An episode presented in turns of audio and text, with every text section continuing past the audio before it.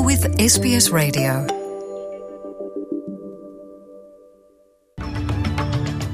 Vamos agora às notícias da Austrália e do mundo da Rádio SBS para este domingo, 4 de setembro de 2022.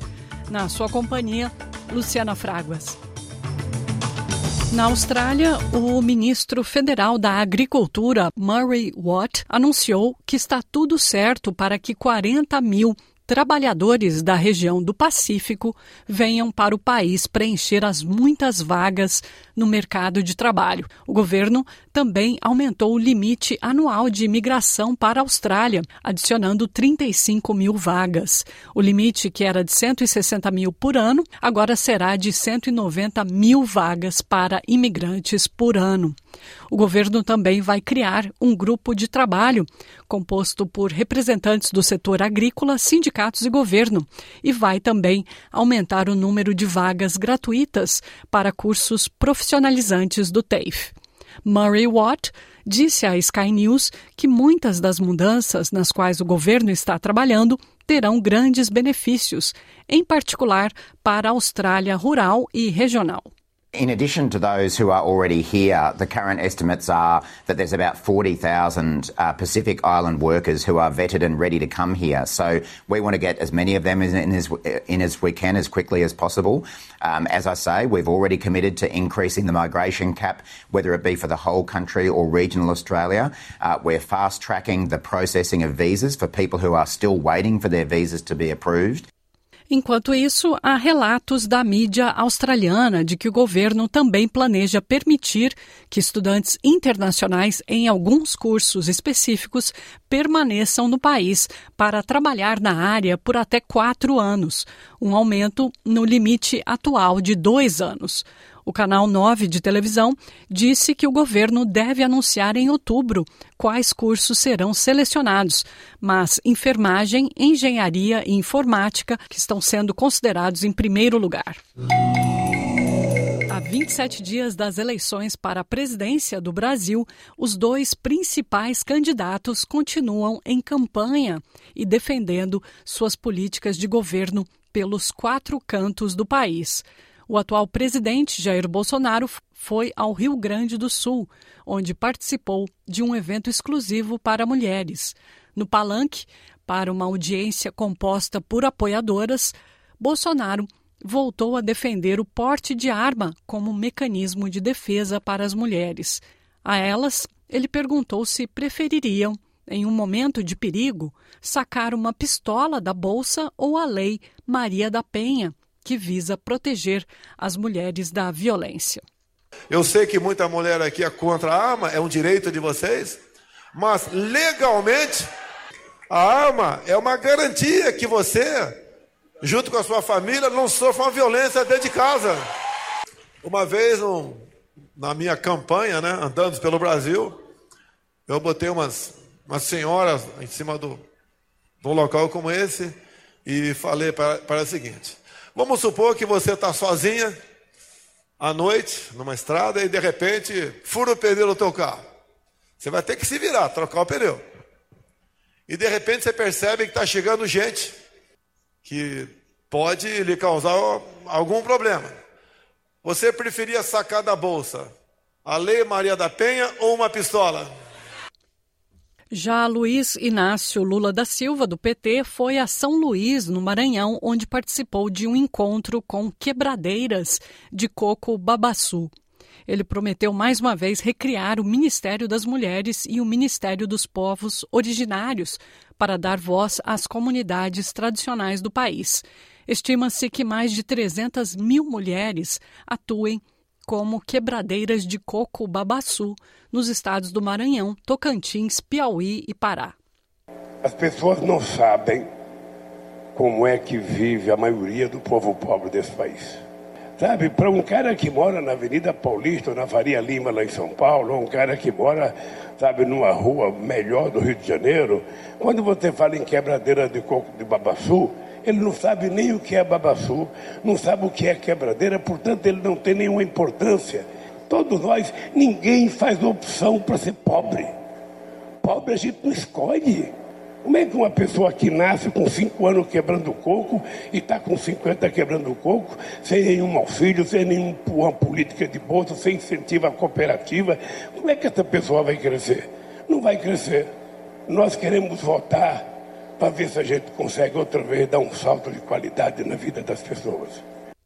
O brasileiro Fernando André Sabag Montiel, acusado de tentar assassinar a vice-presidente da Argentina, Cristina Kirchner, recusou-se a depor após ter sido preso essa semana. A imprensa argentina informa ainda que a Justiça Federal investiga se o brasileiro agiu sozinho ou se há mais envolvidos no caso. Sabag Montiel é até agora o único acusado no processo de tentativa de homicídio. Kirchner escapou ilesa depois que o brasileiro disparou uma arma carregada a poucos centímetros de sua cabeça do lado de fora de sua casa em Buenos Aires, mas a arma não disparou. A polícia ainda não revelou uma motivação para o ataque. A vice-presidente, que atualmente enfrenta acusações de corrupção ligadas a um suposto esquema de desvio de fundos públicos quando era presidente. Em uma sessão especial do Congresso argentino, políticos, incluindo Mônica Macha, fizeram fila para denunciar o ato de violência política e exigiram uma investigação imediata e condenação dos responsáveis. She is alive because the bullets didn't go off. Some miracles are perfect. There are social miracles that make others possible because on Thursday, when he shot Christina, what he did without wanting to was to change the history of this country forever. A NASA cancelou sua terceira tentativa de lançar um novo foguete lunar por causa de mais um vazamento de combustível. É o segundo atraso só essa semana do lançamento do foguete Artemis, de 98 metros de altura, o mais poderoso já construído pela Agência Espacial Americana.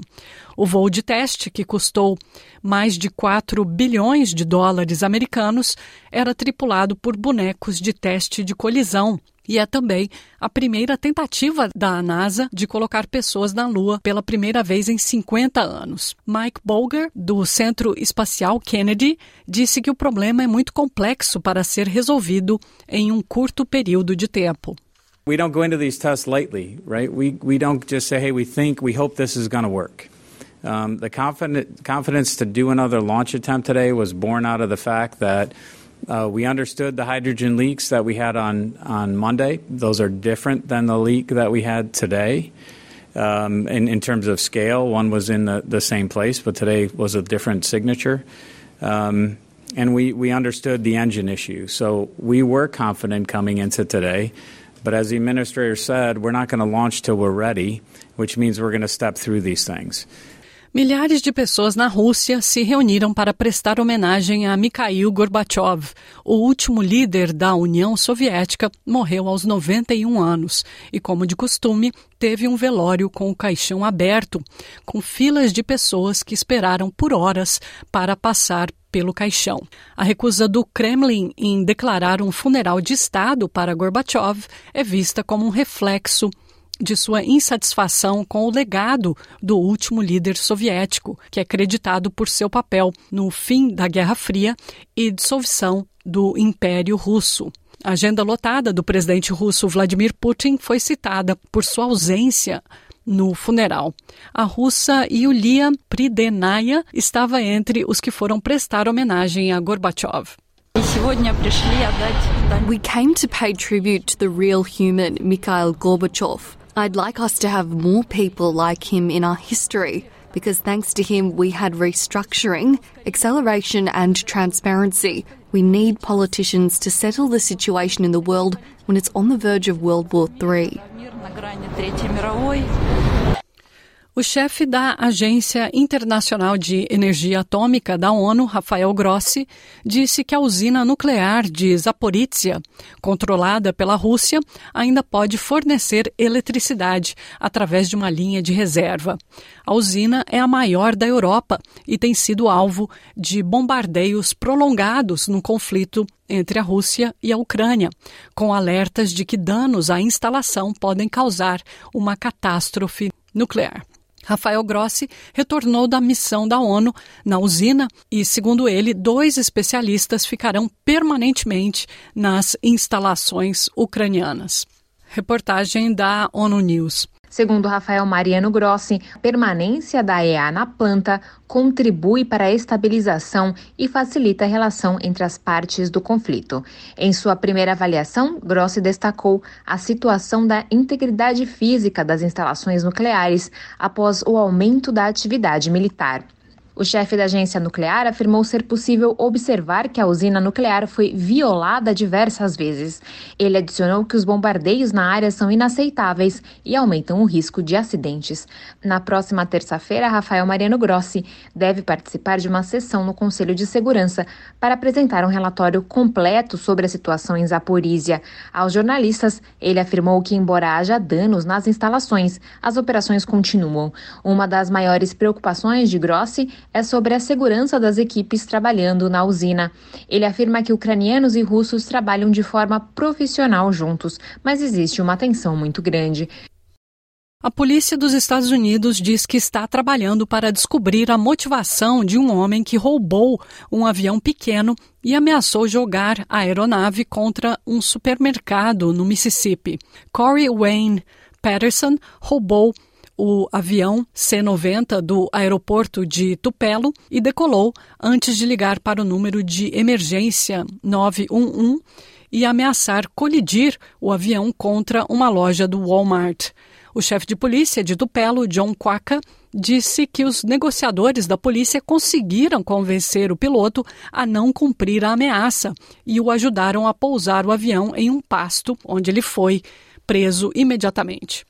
Soon thereafter, the pilot was taken into custody and is in custody currently. He is being charged with grand larceny and making terroristic threats. We do anticipate that the federal government will proceed with federal charges in the very near future. A cidade de Bahrein, no vale montanhoso do Swat, no Paquistão, está em situação crítica. Cerca de 200 mil pessoas das cidades montanhosas estão completamente isoladas e muitas estão caminhando cerca de 35 quilômetros para encontrar provisões para levar para suas famílias. As inundações recordes no Paquistão deslocaram 33 milhões de pessoas e mataram mais de 1.200 desde junho. Saleh Said, chefe executivo do Comitê de Emergência para Desastres, diz que a ajuda está começando a chegar e mais está a caminho. We are reaching people with essential supplies. Uh, those who have lost their livelihoods will be and are getting food. Those who have lost their homes are getting uh, shelter, emergency shelter, tents, and the like. And of course, the distribution of clean water. The uh, risk of waterborne diseases is very, very high, and it's essential that people get the aid they need O ministro dos Serviços de Emergência do estado de Vitória, na Austrália, diz que o governo estadual está melhorando o sistema de atendimento para chamadas triplo zero no estado, após uma investigação descobrir que os atrasos contribuíram para a morte de 33 pessoas durante o auge da pandemia. O relatório do Inspetor-Geral de Gerenciamento de Emergências revelou que, em alguns casos, os tempos de resposta das chamadas ultrapassaram 10 minutos. Jocelyn Symes diz que o governo começou a implementar as recomendações da investigação. A ministra dos Serviços de Emergência de Vitória. The government has made significant investment to strengthen our emergency call taking service with more than $333 million to meet demand, bring on more call takers, more dispatchers, and more support workers. We have an aim of 400 extra staff. Want to hear more stories like this? Listen on Apple Podcasts, Google Podcasts, Spotify, or wherever you get your podcasts from.